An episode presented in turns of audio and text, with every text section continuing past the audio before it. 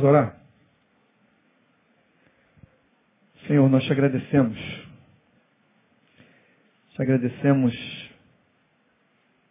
porque o Senhor é a nossa ilha. Enquanto estamos cansados, sobrecarregados, o Senhor nos alivia. Muito obrigado, porque o Senhor está conosco todos os dias, todo o tempo, até a consumação dos séculos.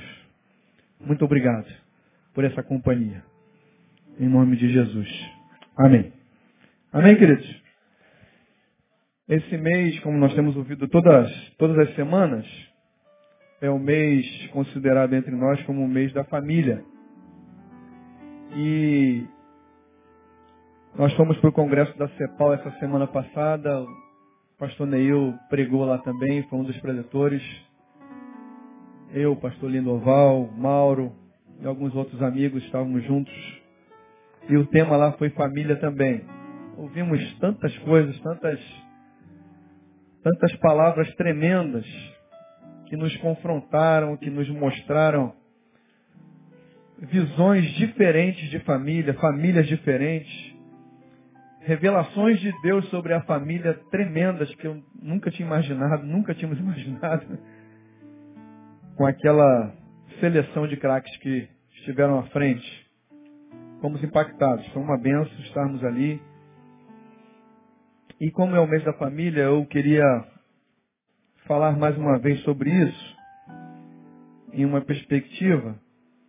Na última vez que eu preguei, alguns estavam, né? Eu preguei de manhã, e falei sobre família também. Falei que a família é o local formado por Deus para que nesse local que Deus formou, nós fôssemos formados também. Projeto de Deus, o sonho de Deus é que a família fosse um local em que nós cresceríamos saudáveis, seríamos guardados, guiados, ensinados, admoestados, a andar na presença de Deus. E aí lá no começo, Deus promete, assim, em ti serão benditas todas as famílias da terra. E Deus separa uma família. É aquela história que a gente já conhece, e eu falei sobre isso. E aí naquela, naquela, naquele, naquele culto, nós falamos de algumas famílias que Deus separou, Deus planejou, mas essas famílias foram se distorcendo, foram se tornando defeituosas, e as famílias sonhadas por Deus se tornaram algumas pesadelos de Deus. Deram muita dor de cabeça, né? E a gente meditou naquele dia de várias famílias que começaram bem, depois foram deformadas e não alcançaram seus objetivos.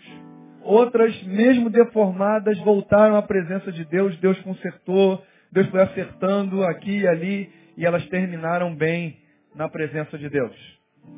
E também eu falei naquele dia que, e foi muito bom depois ouvir algumas pessoas virem aqui à frente conversar comigo, veio uma senhora, eu nem lembro do rosto mais, mas veio uma senhora me abraçou, me apertou muito, aquelas senhoras amáveis, né?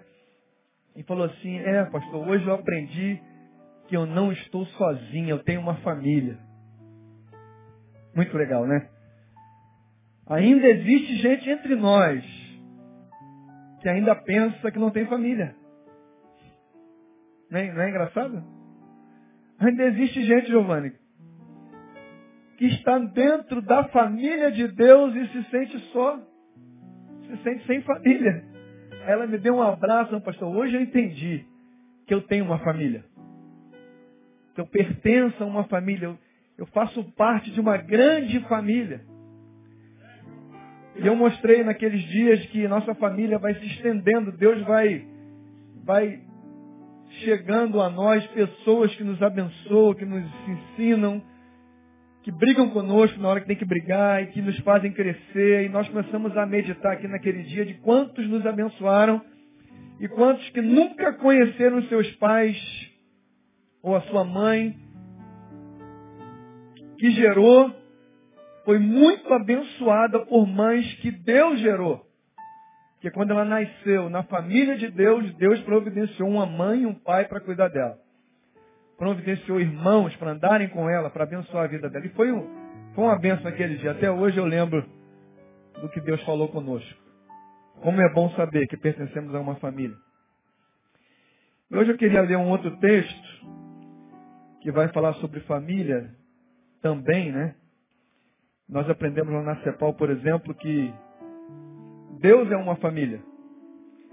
E porque Deus é uma família, Pai, Filho e Espírito Santo, Ele formou uma outra família, que somos nós. Então, na verdade, na verdade, na verdade, na verdade, o propósito de Deus na terra era expandir a sua família. Ele já era uma família, e depois ele criou o homem e foi expandindo a sua família. A sua família foi crescendo, crescendo, crescendo e cresce a cada dia, graças a Deus. E nós fazemos parte dessa família, amém, querido? Cutuca o irmão aí para você, faz parte da família também, querido. Dá uma cotovelada nele, devagar. Você faz parte da família. Você tem uma família, querido. Eu queria ler com os irmãos, nós que somos família de Deus. Qual o propósito dessa família? Por que somos família? Para que somos família? Lucas capítulo 10, verso 25.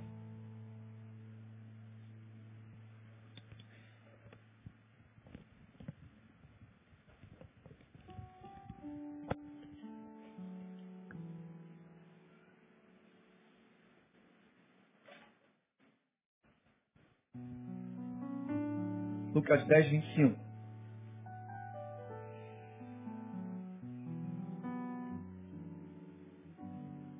Esse texto é mexe comigo, um texto que me incomoda, que me desafia, que me abençoa, que me estimula. Texto muito rico. Queria compartilhar com os irmãos algumas das visões, das das bênçãos de Deus nesse texto na minha vida e que seja a bênção na tua vida também como família de Deus. Esse texto fala da parábola do filho, ou do bom samaritano. Diz aí no versículo 25.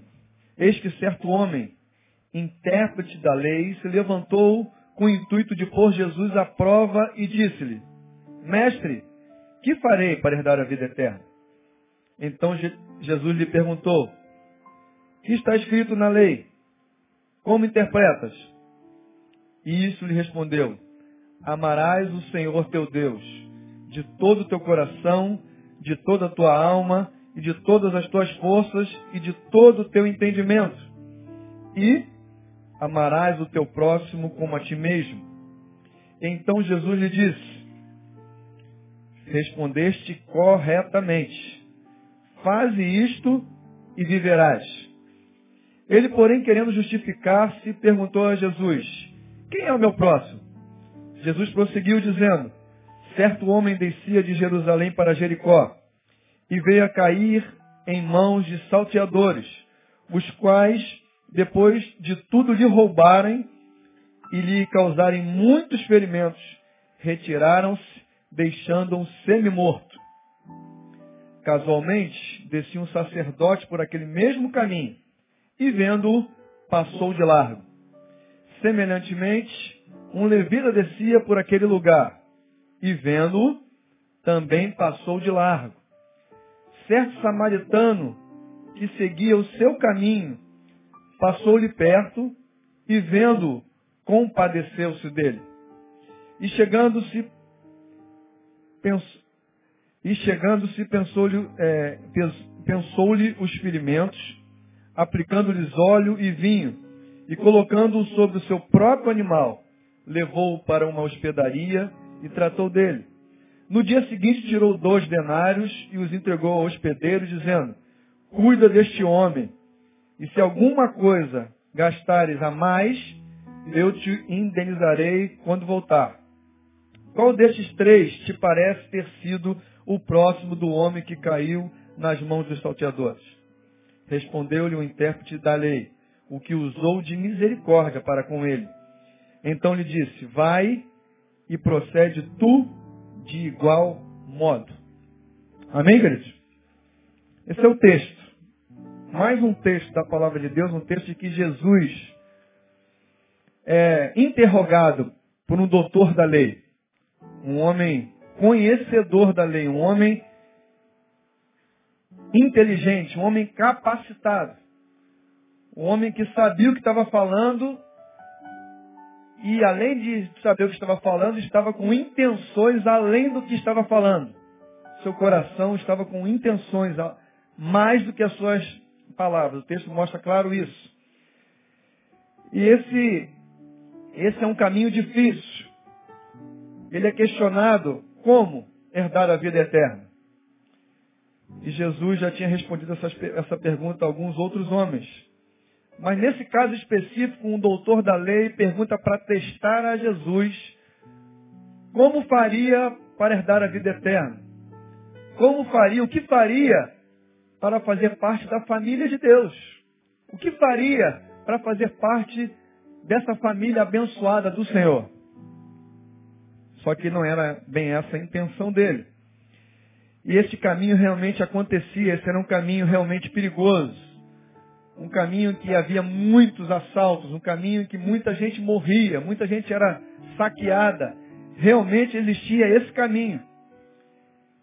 Esse caminho também era visitado por muitos profetas, muitos sacerdotes, muitos levitas.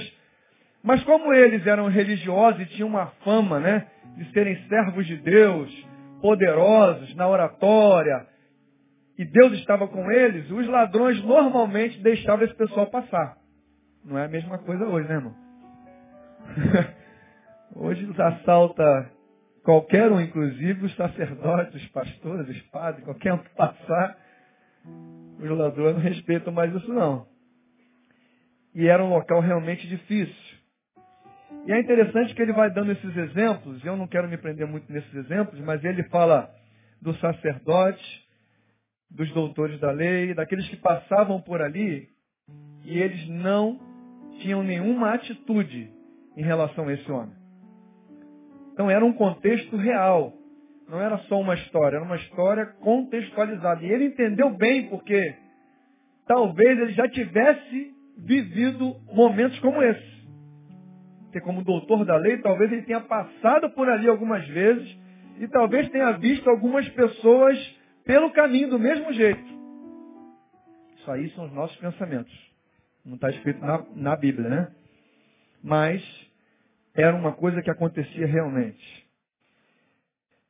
E aí, Jesus, para mostrar para ele o que é o reino de Deus, quem entra no reino de Deus, quem participa da família de Deus, e ele pergunta, mas quem é o meu próximo? Uma outra pergunta, que na verdade era só uma pergunta para implicar, para complicar mas com Jesus não existem complicações, existem soluções, né? Ele pergunta para complicar e Jesus conta uma história para ele e conta a história de que esse cara passou a largo, o outro passou a largo, mas um samaritano socorre esse rapaz. E os irmãos sabem que o samaritano que ele dá o exemplo, para esse cara que estava perguntando, era uma pessoa insuportável. Era alguém que ele não queria falar, que ele não queria encontrar, que ele não queria apertar a mão, que ele não queria passar pela mesma calçada. Era alguém que ele não queria nenhum tipo de relacionamento. Era alguém que se Deus mandasse ele ir lá falar com ele, ele rejeitaria falar com ele. É o que acontece lá com o profeta no Velho Testamento. Foi falado hoje de manhã aqui. Jonas, Jonas, vai lá e prega. Não, não vou, vou para outro lugar a, a história é bem parecida com os samaritanos e os religiosos dessa época. Se Deus falar, vai lá e abençoa o samaritano que a cidade vai se converter. Ia ser a mesma coisa, ia ter que fugir, a baleia ia ter que engolir, o peixe ia ter que engolir, ia ter que vomitar, senão não ia querer testemunhar da mesma forma. As histórias vão se repetindo, você repara isso? Como nós somos rebeldes como nós queremos fazer a nossa vontade, não fazer a vontade de Deus. E essa história continua se repetindo. Esse homem, para ele, era um herege, esse homem para ele era uma pessoa insuportável, ele não queria contato. Mas eu não queria. Isso é só uma, um contexto para a gente entender o que está acontecendo nesse lugar. Porque essa história é registrada com muitos ensinamentos. E eu queria, através desses ensinamentos, crescer com os irmãos nessa noite. Todos nós possamos crescer e ser abençoados pela palavra. Para que sejamos uma família realmente. O que é necessário para sermos uma família? Cantar não nos torna família. Cantarmos juntos também não nos torna família. Nos reunimos toda semana também não nos torna família. Usarmos as mesmas roupas também não nos torna família. Falarmos parecido também não nos torna família. O que nos torna família? Família de Deus. Esse é um desafio, irmão. A palavra é desafiadora. Ela nos desafia o tempo todo. Para se tornar família de Deus, para fazer parte desse time, não é qualquer um. Ele precisa de alguns requisitos. Ele precisa passar por algumas coisas, precisa caminhar de alguma forma. Como o pastor Lindoval falou no começo, a todos quantos o receberam, a todos quantos os aceitaram, a todos quantos os entenderam e se renderam, deu-lhes o poder de se tornarem filhos de Deus. Algumas coisas precisam acontecer para nos tornarmos filhos de Deus, para fazermos parte dessa família abençoada. Isso é claro nas Escrituras. Mas nós, quando entramos para essa família, precisamos responder à expectativa dessa família, que nos identifica e que a gente nos orgulha de fazer parte. E aí Jesus vai dando algumas dicas para esse homem o que é. Quem são aqueles que têm a vida eterna? Quem são aqueles que alcançaram a vida eterna e fazem parte da família de Deus? Primeiro aprendizado que eu tiro é que responder corretamente às perguntas não é o suficiente. O texto mostra que ele responde certinho. Jesus devolve a pergunta para ele e ele fala: amar a Deus sobre todas as coisas, com todas as suas forças, todo o seu entendimento. Ele estava com o texto decorado. Ele sabia falar o que precisava.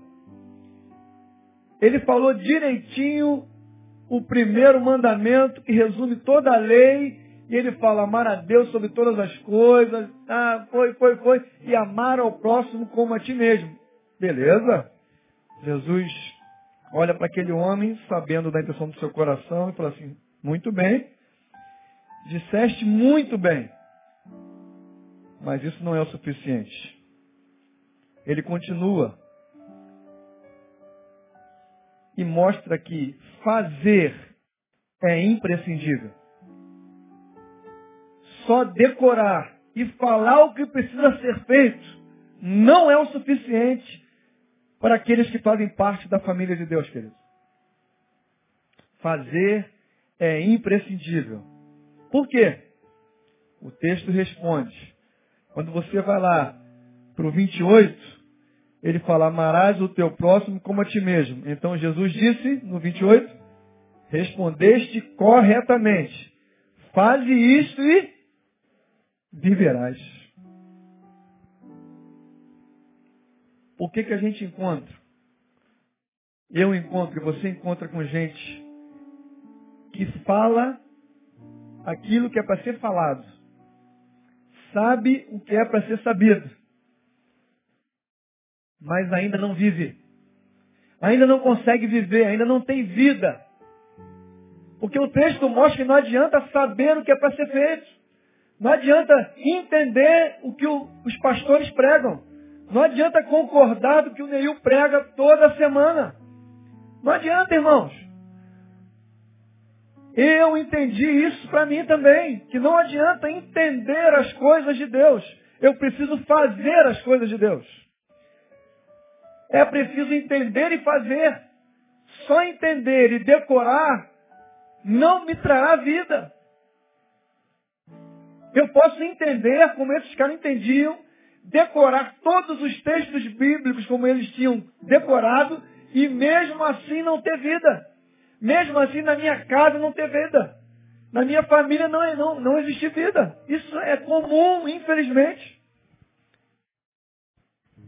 Amigos, irmãos, conhecidos que a gente encontra e quando você senta, você percebe que na, na, vida dele, na casa dele, na família dele, com os filhos dele, com a esposa, com os vizinhos, com os colegas, não existe vida. Para todo mundo percebe, só ele que não percebe. Esse texto me mostra claramente que só saber corretamente e só responder da boca para fora perfeitamente não gera vida no meu coração. Ele fala, Tu já sabe tudo. Só precisa viver isso agora. Só precisa praticar isso. Só precisa começar a botar em prática aquilo que você aprendeu, que já aprendeu há muito tempo. Assim como as músicas que nós ouvimos, algumas agora já estão aqui, ó, há muito tempo. Nós já ouvimos palavra de Deus há muito tempo. E se você ainda não experimenta da vida de Deus, talvez seja porque você não botou em prática aquilo que você aprendeu, porque você já aprendeu o que é para fazer. Esse cara estava sofrendo deste mal. Já sabia tudo o que tinha que fazer, só não fazia. Aí quando você não faz aquilo que tem que ser feito, teu coração vai ficando vazio e você vai experimentando uma dor que você não consegue explicar. Você faz, faz, faz e não se satisfaz. Quando você não faz aquilo que é para ser feito, aquilo que você decorou, aquilo que você entendeu, mas não coloca em prática, o seu coração vai ficando cada vez mais vazio. Porque no reino de Deus, na família de Deus, só gera vida no coração daqueles que entendem, gravam, mas transformam isso em vida. Transformam isso em prática. Se isso não acontecer, o texto está dizendo, você não vai viver. Você não vai viver, porque vida eterna não é só vida eterna depois da morte. Vida eterna significa uma vida que não vai acabar, certo? Aqui não está falando assim, se você fizer o que você entendeu, você depois da morte vai ter vida eterna. Não é isso que está falando. Se você entendeu e faz, você vai viver. Você vai ter vida. Vida agora que vai gerando vida ao longo da tua vida e depois da morte continua. É a superação da morte. É uma vida contínua a partir do momento que você escolhe fazer a vontade de Deus na sua própria vida. Amém, querido? Deu para entender bem isso? Graças a Deus. Só precisa botar em prática agora. Entender a gente entende muito bem. Eu também entendo muito bem. Vai botar em prática outro departamento. Eu vou mostrar para vocês. Não é fácil. Botar em prática aquilo que aprendemos não é fácil, irmãos. Mas só vai gerar vida assim. Esse texto mostra que a religiosidade não é igual à amorosidade. É possível ser religioso, entender da lei, gravar todos os mandamentos e não amar ao próximo. Quando ele dá os exemplos, ele mostra de pessoas que conheciam toda a lei, mas isso não gerou amor no seu coração. Então esse texto também começa a me mostrar que porque frequento, porque entendo, porque leio, porque pesquiso, porque domino o grego, o hebraico e os cambó quatro, isso não vai me fazer amar. Eu preciso entender, guardar no meu coração e praticar para que isso vá gerando vida em mim, eu vou começar a aprender a amar. Porque esse cara sabia muito, mas não conseguia amar. Ele conseguia passar, como o texto diz aqui, eles viam, mas não faziam nada. E é aí que bicho pega. Aí que complica. Ver o sofrimento, até se emocionar, também não é o suficiente. A diferença entre o samaritano e os outros religiosos é que ele viu o que todo mundo viu, Os outros que passaram viram a mesma coisa. Talvez muitos já tivessem passado por ali também e visto o mesmo quadro. Até se emociona, até coitadinho. Puxa vida. Coitado. Mas continua sua trajetória. Vai andando. Vai andando. É a vida que segue. Olhar e até se emocionar. Não adianta. É preciso, como o samaritano, ver e compadecer-se. Amar ao próximo como a mim mesmo. Irmãos, é, é, é tão delicado isso. Algumas coisas que eu aprendi nos últimos tempos agora. Primeiro, quando ele pergunta quem é o seu próximo, eu aprendi algum tempo atrás que Jesus, quando disse assim, quem é o seu próximo? A gente pensa assim, não, é, é aquele que eu vou encontrar algum dia no caminho, machucado, eu vou ajudar. Esse é meu próximo. Eu aprendi que o próximo é a próxima pessoa. Qual é a próxima pessoa? A que você vai encontrar daqui a pouco. Quando você sair pela porta, vai encontrar o próximo ali na. Vai dar um abraço no próximo. Talvez esse seja o próximo que você vai ter que abençoar. Não é o próximo que vai acontecer daqui a 10 anos, que vai encontrar alguém machucado. É o próximo, que está do teu lado. Qual é o mais próximo? É ela, então você abençoa ela. Olha para o outro lado, quem é o mais próximo? É ele, abençoa. Aí ele olha para o lado, quem é mais próximo? Abençoa ela. Quem está mais próximo de você, irmão? Não é para você ficar esperando um dia abençoar alguém. É quem está próximo. É a tua mulher. Quem está mais próximo? Ao miserável quer achar alguém machucado na estrada, mas quem está machucado do lado dele é a mulher dele. É o filho dele. Mas ele está preocupado em alcançar alguém lá, o próximo. Não, o próximo é quem está perto. Começa com quem está perto, vai abençoando quem está do teu lado. E isso vai se tornando maior e vai ampliando, vai ampliando, vai ampliando. Quando vê, você vai alcançando todo mundo com o amor de Deus. Mas que começou em quem estava mais próximo de você. Esse é o próximo. Quem você encontra? Quem é o teu vizinho? Quem é o teu colega de trabalho que senta na mesa do lado? Esse é o mais próximo. Você vai poder abençoar a vida dele. Sabe por quê? Ele está precisando de ajuda. Às vezes é o teu chefe. Mas como a gente já vai para o trabalho com raiva do chefe, é mais fácil acolher e ajudar alguém que está machucado na rua ou ajudar o nosso chefe que nos oprime? E agora, irmão? Aí complica, né? Jesus é assim mesmo, ele complica algumas vezes para a gente. É sinistro. O teu próximo pode ser o teu chefe, olha que problema. É o que está mais próximo. E ele está te oprimindo, te sobrecarregando, te espancando. Mas ele é o teu próximo, você vai ter que ajudar é ele. Você vai ter que abençoar é ele vai se tornando complicado, difícil, né? Quando a gente começa a entender que o próximo é quem é quem, é, quem está mais perto dos meus olhos, e eu vou abençoando quem, quem quer que seja. Sabe por quê, irmão? Porque ele também pode ser o próximo a ser o teu irmão. Ele também pode ser o próximo a se tornar membro da tua família. Aquele que você odiou a vida toda vai se tornar teu irmão. E agora? Volta do mesmo jeito que Jonas. A gente fala de Jonas, irmão, mas nós somos a mesma meleca. É, a gente é o mesmo titica. Nós falamos de Jonas que não quis. Não, mas Jonas era um idiota, desobedeceu a Deus, não quis ir lá pregar para o povo. Que ele, pô, eles tinham que ir lá abençoar o povo. Mas me diz uma coisa, você precisa abençoar o teu chefe ou não? Quem está acima de você ou não? Mas só que você odeia ele, irmão. É muito difícil. Eu não vou pregar não. Sabe lá o cara se converte? E aí, como é que vai ser? O cara que sempre te perseguiu, agora é teu irmão aí. Vem para a igreja, senta do teu lado ainda. E adora o Senhor. Aí esse miserável se converteu. a gente nem pensa nisso. A gente, não, a gente não expressa isso. Mas todos nós já sentimos isso. Todos nós já olhamos para alguém que fez mal para a gente e assim, esse cara se converte, não duvido, muito ruim. Muito ruim comigo.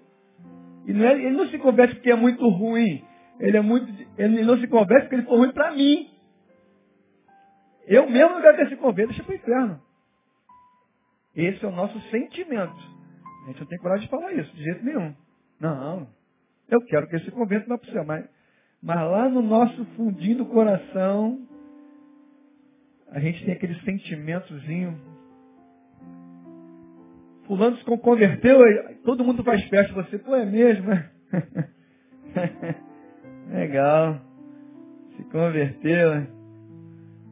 Lá no fundo, irmãos, não é tão fácil quanto parece. É preciso amar os diferentes. Diferentes daqueles que nós gostamos.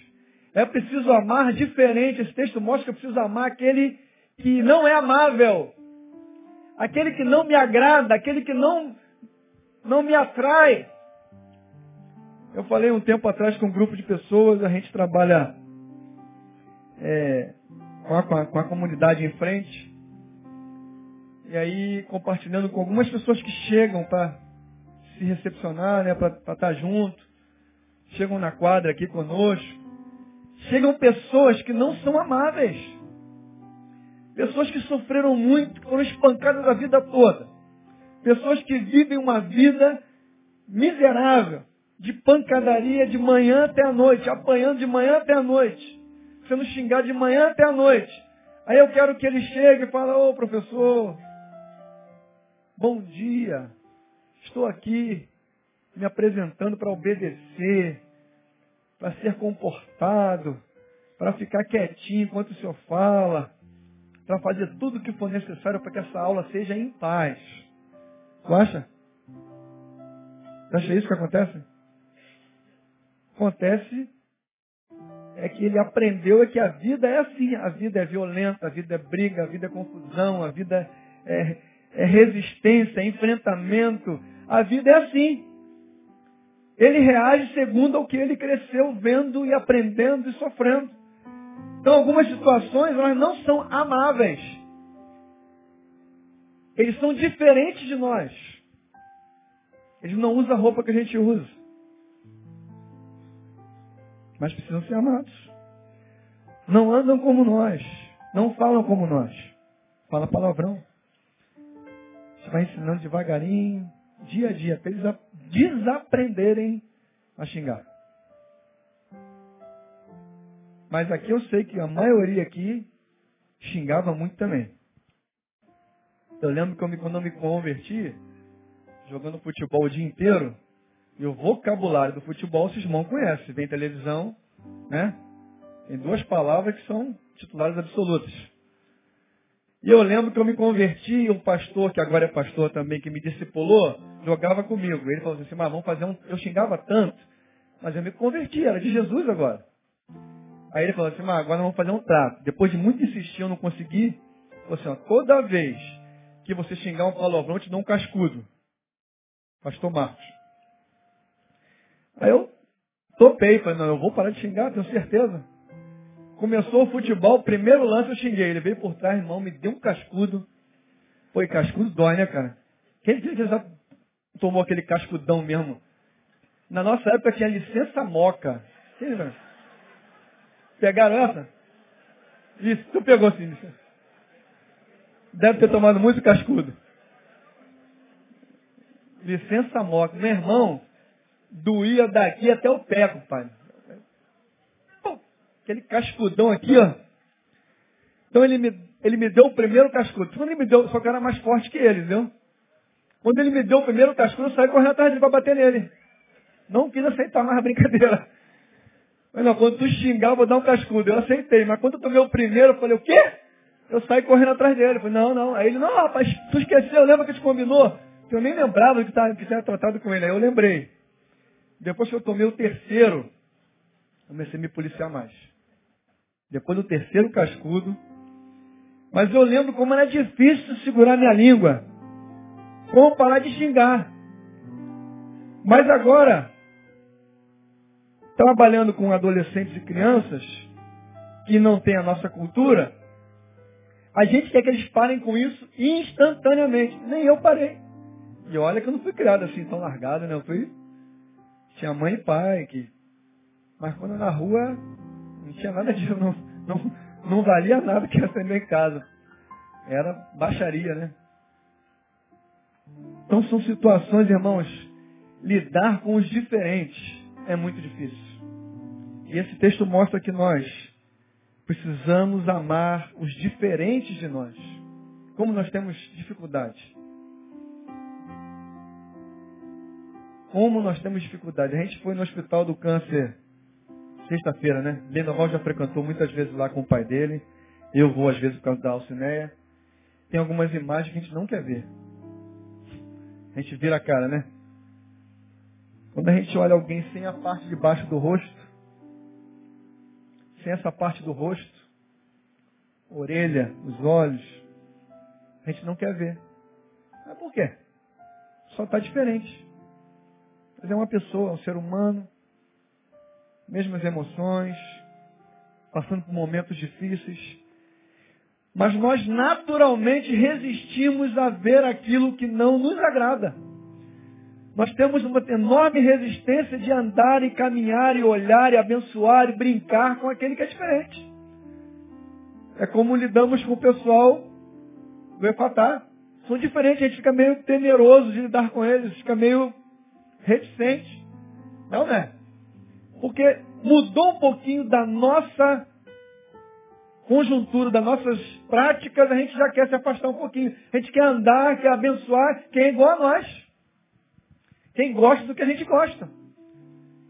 E esse texto mostra que aquele que não tinha nada a ver, que era totalmente rejeitado e diferente, Deus traz para abençoar, para salvar alguém que estava perdido. Quem são os excluídos de hoje? Quem são os difíceis de ser alcançados? Amar significa acolher, e acolher implica em muitas outras coisas. Vai vendo como o desafio vai ampliando, irmãos. Tenta imaginar você na mesma situação, passando por um caminho, alguém ensanguentado, quase morto, deixado para morrer. Isso implica, primeiro, ter contato com as sujeiras dele. Ele estava sujo pelo chão, espancado, humilhado, ensanguentado, arrebentado. Não tem como se relacionar com alguém que está à beira do caminho desse jeito sem se sujar. Não tem como ajudar alguém que está desse jeito no caminho sem se sujar com ele. O problema é que nós gostamos de limpeza. Nós gostamos de lidar com quem já está limpo. Nós gostamos de ajudar e socorrer quem já está perfumado como nós. Como foi difícil para alguém chegar e abraçar e levantar alguém que está todo ensanguentado e sujo. São muitas experiências nesses tempos de trabalho social. Mas nós lembramos de alguns. Aí tem um que agora está uma benção. Agora toma banho. Agora troca roupa. Mas no primeiro semestre de aula dele nas nossas escolinhas, irmão, ele vinha bem sujinho, mas muito, mas muito sujinho mesmo, muito sujinho. E ainda vinha com short bem mijado. Bem mijado, aquele cheirinho ácido, né? E ele muito carente, o que ele fazia? O que, que vocês ah, o que ele fazia? Fazia o quê? Me abraçava e se sentava onde? No meu colo. Que beleza. Aí o Sandinho olhava pra mim. É esse mar, ele. Beleza. Chaculeza. Carência, irmão. Ele queria abraçar. Ele ia sentar no colo. O que, que eu ia fazer? Não, você está no meu colo, não vai tirar minha roupa? O que ia fazer? Deixa eu sentar, irmão tem problema. Isso passa rápido. Na minha casa nem preciso lavar roupa. Nem minha, minha mulher. Quem lava é a máquina. Chega lá, eu boto short e lava, tranquilo. Fazer parte do reino de Deus, querido, requer algumas tarefas difíceis mesmo. Você vai ter que se sujar um pouquinho, querido. Você é muito mauricinho para participar do reino de Deus. O reino de Deus é muito mais que isso. É muito mais do que se encontrar, nos encontrarmos numa noite como essa maravilhosa, ouvir os irmãos cantando, relembrando os nossos tempos, relembrando aquele tempo bom. Deus está te chamando para hoje, para fazer aquilo que precisa ser feito e se tornar família para quem não tem família. Isso é o reino de Deus. O reino de Deus te convida a fazer parte de uma família e para ser família para quem ainda não é família, para quem não é agradável, para quem não faz parte da nossa cultura, para quem não sabe cantar as nossas músicas, para quem não, não sabe se comportar como nós. O reino de Deus te convoca para isso. É pouco somente cultuar a Deus dentro dos tempos. Engana-se quem acha, isso ouve-se toda, toda semana. Quem faz parte do reino de Deus se realiza dentro e fora do tempo. A realização do Senhor vem quando você adora aqui, mas a realização vem quando você adora lá. Quando você convive com alguém, consegue socorrer alguém, consegue salvar alguém, consegue pegar alguém que estava pelo caminho maltratado, desesperado, e você consegue trazê-lo à vida novamente como esse cara fez. Isso gera alegria, isso gera vida no nosso coração. Mas não é tão fácil assim. Esse texto também mostra que isso gera desgaste físico. Que além de se sujar, teve que se cansar. Porque pegar um homem totalmente desfalecido no colo e botar em cima de um cavalo não é para qualquer um não, irmão. Por isso começa a fazer academia. Toma vergonha. Começa a se cuidar. Porque precisa de físico. Precisa de força, você precisa se cansar, tem que suar, irmão. No reino de Deus não é só blá blá blá. Você precisa meter a mão na massa. Você precisa se sujar e precisa fazer força. Porque cansa. Fazer algumas coisas no reino de Deus para abençoar cansa, dá trabalho. Adorar aqui não cansa. A gente descansa. Mas lá fora vai cansar aturar pessoas te perturbando o tempo todo cansa. Falando besteira cansa, falando palavrão cansa. Você vai ter que suar, irmão. Quando alguém te ligar lá da Barra da Tijuca, vem aqui, pelo amor de Deus, eu quero conversar com você. Eu queria dormir, eu queria descansar. Aí o cara liga, tu tem que ir, vai estar tá cansado, vai dar sono. Quantas vezes Talvez tenha acontecido com vocês, comigo já aconteceu.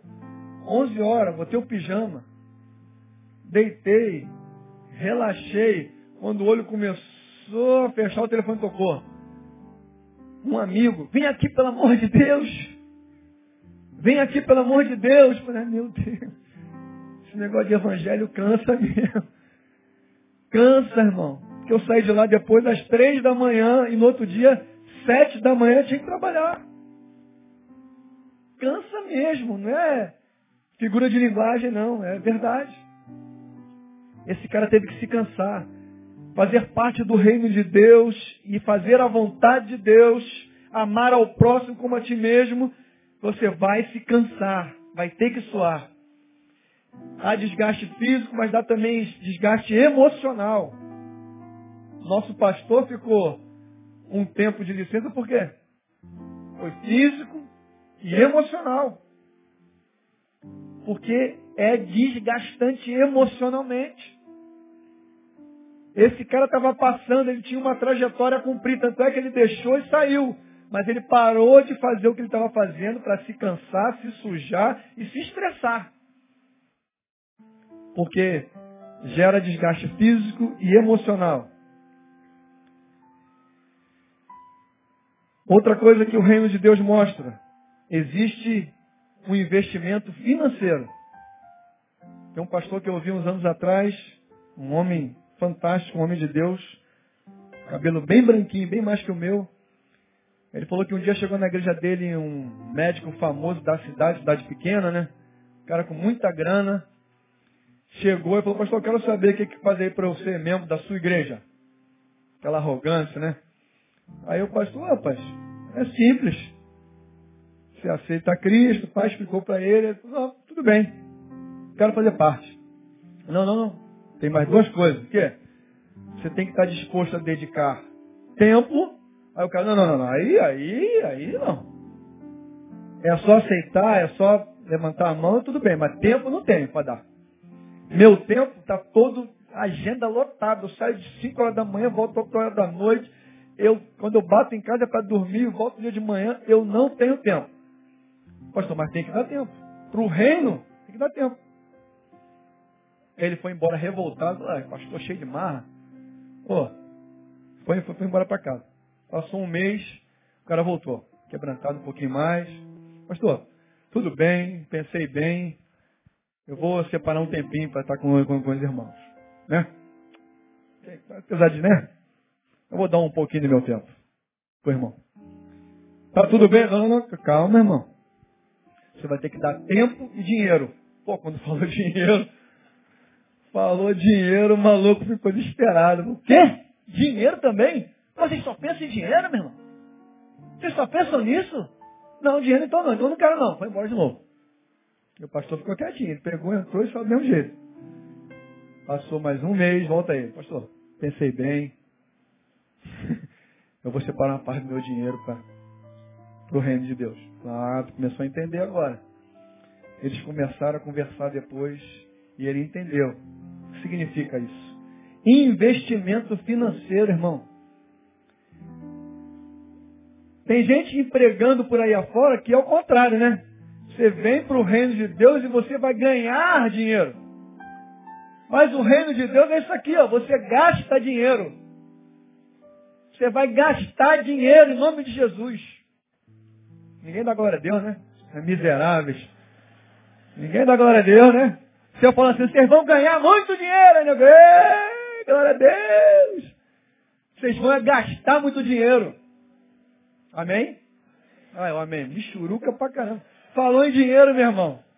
Ó, escorpião no bolso. Eu não vou pedir oferta não, fica tranquilo.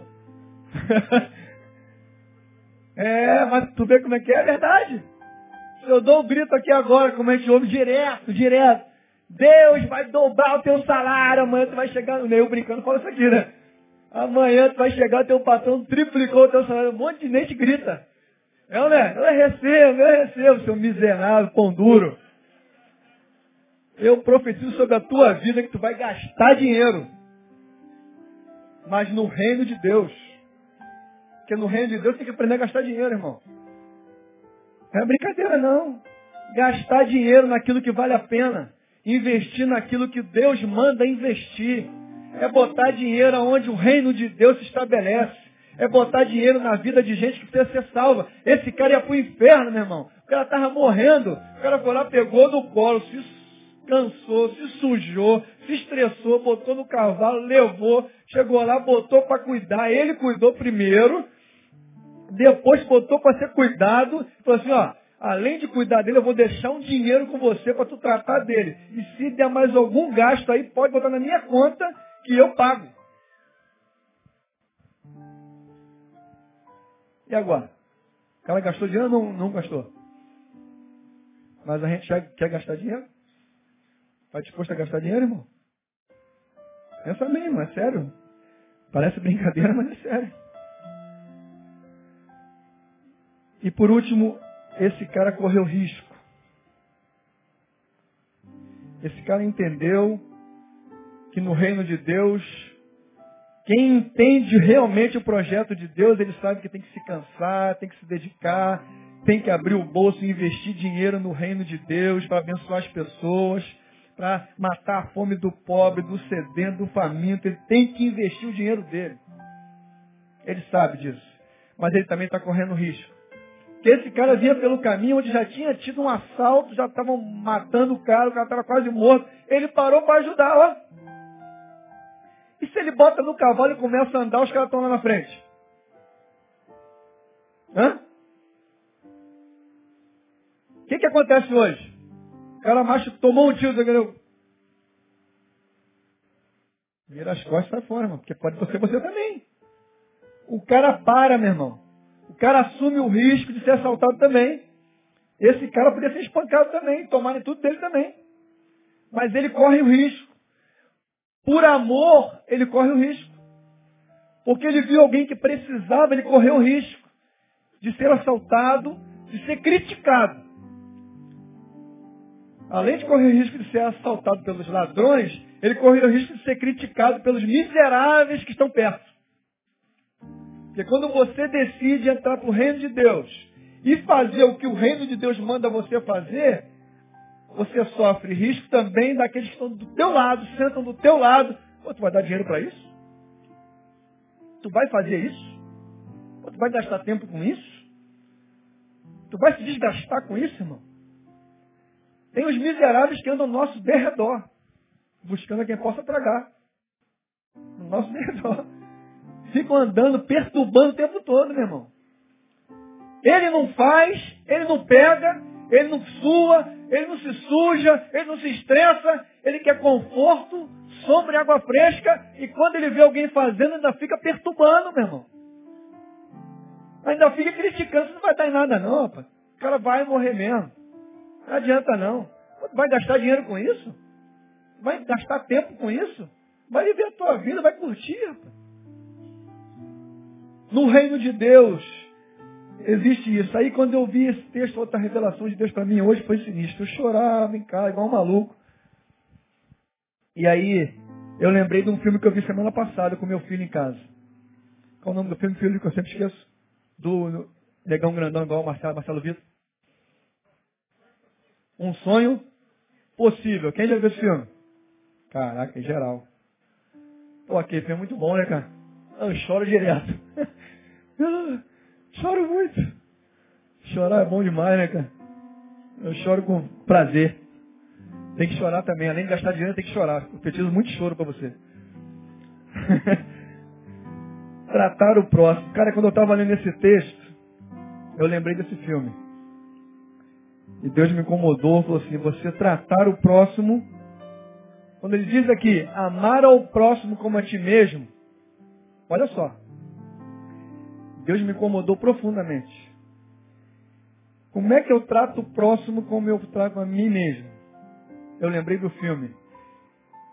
Quem viu o filme lembra? Ela levou o cara para casa, tem tudo a ver com isso aí. O cara era sinistro, desse tamanho, dois metros, não sei quanto dessa largura. E o filho, o outro, o molequinho, que tamanho que era? Um metro. Um metro, magrinho, cheio de, de, de pintinha na cara, uma figura. Os dois eram antagônicos, tinha nada a ver um com o outro. Mas ela faz com ele tudo que ela fazia com o moleque. Não, vai comprar roupa. Vai fazer isso, vai fazer isso, vai fazer isso. Ela entendeu o que é amar ao próximo como a ti mesmo. Porque a gente ama o próximo, sabe como, irmão? E aí não tem jeito, como eu estou vivendo nesse meio é, do projeto social que a igreja desenvolve, é uma bênção. Trabalhar com as crianças da comunidade para mim é uma bênção. Eu cresço muito. É um prazer. Alegro meu coração quando eu convivo com eles.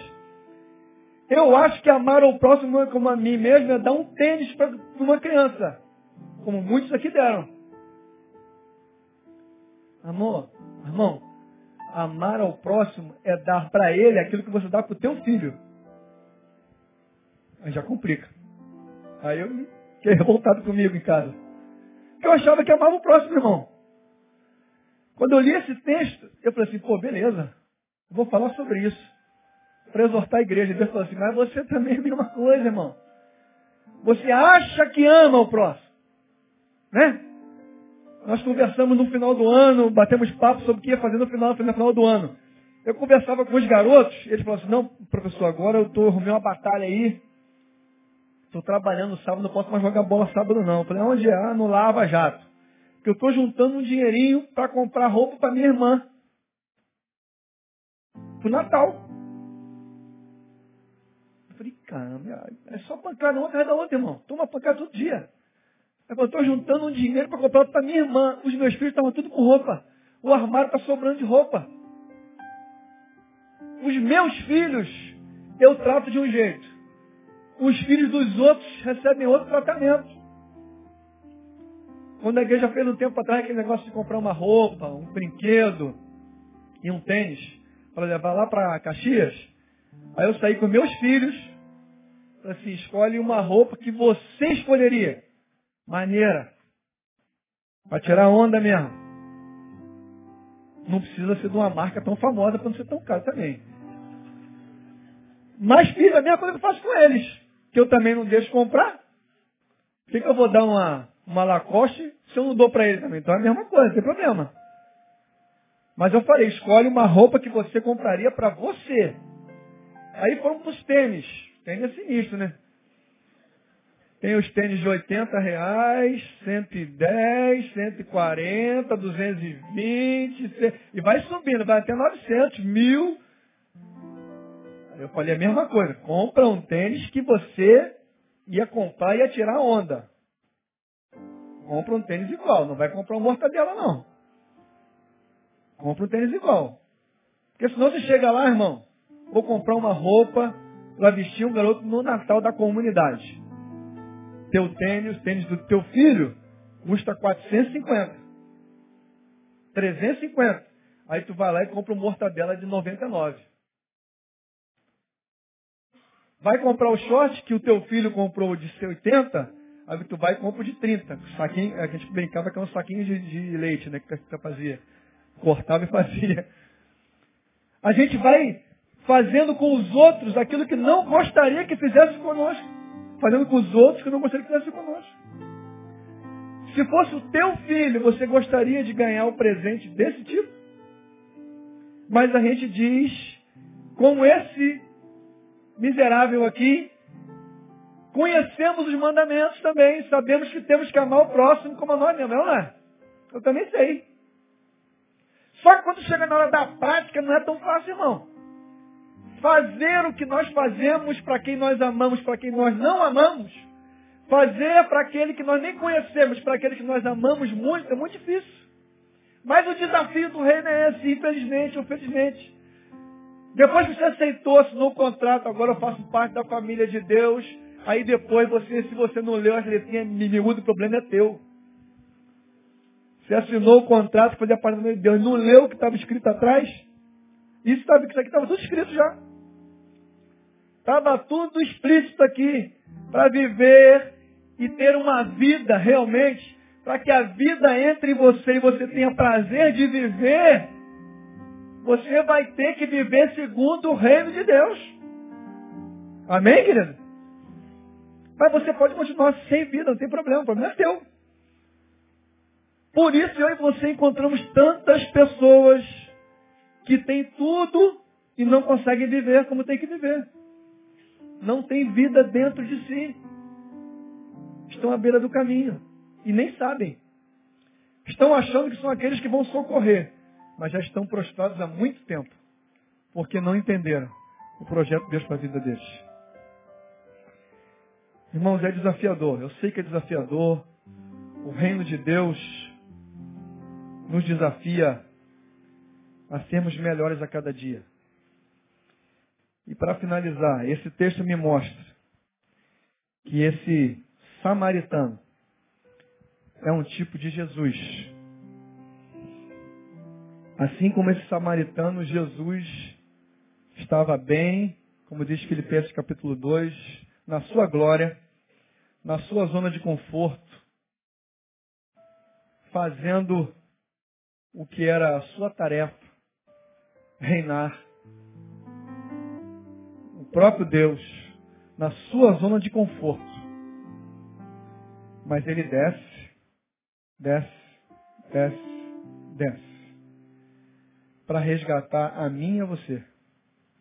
Que estávamos do mesmo jeito, mortos. Caminhando direto para o abismo. Todos nós estávamos espancados pela vida à beira do caminho, condenados à morte, porque se ele não chega, ele morreria. Todos nós estávamos condenados à morte. Jesus teve que vir. E eu e você sabemos que tudo isso que eu falei aconteceu com Jesus. ele teve que descer, teve que se sujar com a nossa sujeira, teve que se cansar muito mais do que esse cara, teve que se dedicar, teve que se esforçar, teve que sofrer, teve que pagar um alto preço. Aqui ele pegou um dinheiro no bolso, pagou para libertar e para salvar aquele homem. Jesus pagou também, mas foi com o seu próprio sangue. Para que eu e você fôssemos salvos. Para que eu e você tivéssemos esperança de ter uma nova vida. Esse texto me mostra. Todos nós estávamos à beira do caminho. Agora o interessante é que a graça de Deus alcança aqueles que estão caídos e mortos, quase mortos, mas a graça de Deus também alcança aquele que tentou matar. Não é interessante isso? O samaritano, ele só salvou aquele que estava quase morrendo e que tinha sido espancado. Mas a graça de Deus veio para todo mundo. Porque talvez você seria capaz também de socorrer alguém que estava caído. Mas a graça de Deus superabunda. Como? Ela veio para salvar o cara que estava à beira do caminho, mas ela veio para salvar o cara que tinha espancado o cara. Olha que coisa tremenda.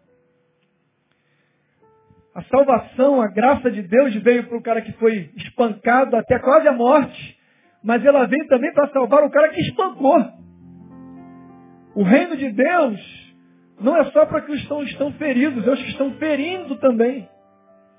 A graça de Deus não é só para aquele que está roubando, ou que foi roubado, é para aquele que rouba também. A graça de Deus não é para aqueles que são ignorantes, que espancam, mas aqueles que são espancados. Não é só para os que foram abandonados, mas para os que abandonaram também. A graça de Deus pega geral, pega todo mundo.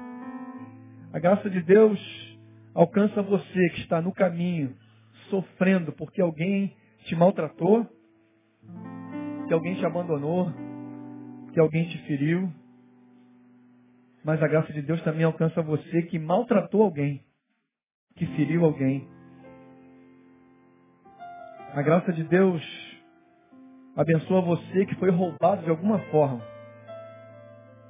Talvez alguém ou o próprio diabo tenha roubado de você a alegria, a paz, roubado a sua família, roubado de alguma forma a sua vida, a vida que estava dentro de você foi roubada por alguém ou pelo próprio diabo. Deus veio para abençoar você, curar você e te dar uma nova chance de caminhar na presença dele. Mas ela veio para você também, que maltratou alguém, que ofendeu alguém, que deixou alguém pelo caminho. A graça de Deus é para todos nós, queridos. Esse texto mostra para mim e para você que ele pagou o preço por todos. Ele quitou a dívida e agora todos nós temos acesso livre à presença dele. Se você foi magoado, se você foi maltratado, você tem acesso à restauração de Deus. Mas se você maltratou, abandonou, ofendeu, a graça de Deus também te alcança e te dá uma nova chance de viver na presença dEle, livre pelo poder do Espírito Santo de Deus. Amém, queridos? Vamos adorar o Senhor e vamos ficar de pé e vamos glorificar o Senhor por essa liberdade. Amém.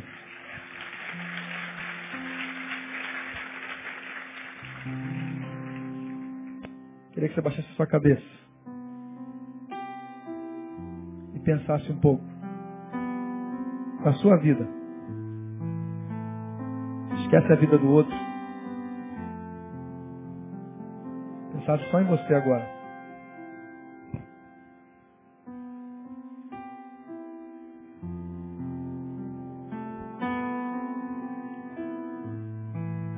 Como está a sua vida diante de Deus? Hoje é noite de comunhão com Deus. Hoje é noite de restauração. Hoje é noite de libertação. Hoje é dia de curar as suas feridas, de dá uma nova chance para recomeçar e viver com Ele em paz, restaurado pelo seu poder. Mas se você magoou alguém também, se você ofendeu, se você maltratou, se você roubou, se você matou, não interessa. A graça de Deus te alcança também. Nós vamos adorar o Senhor. E se você quer confessar isso diante de Deus e pedir ao Senhor que nessa noite Ele sare todas as tuas feridas. Ele restaure por completo a tua vida. Seja em que situação você esteja. Você possa vir aqui à frente e adorar o Senhor com todo o teu coração, de toda a tua alma, de todo o teu entendimento. Vamos adorar ao Senhor. Aleluia.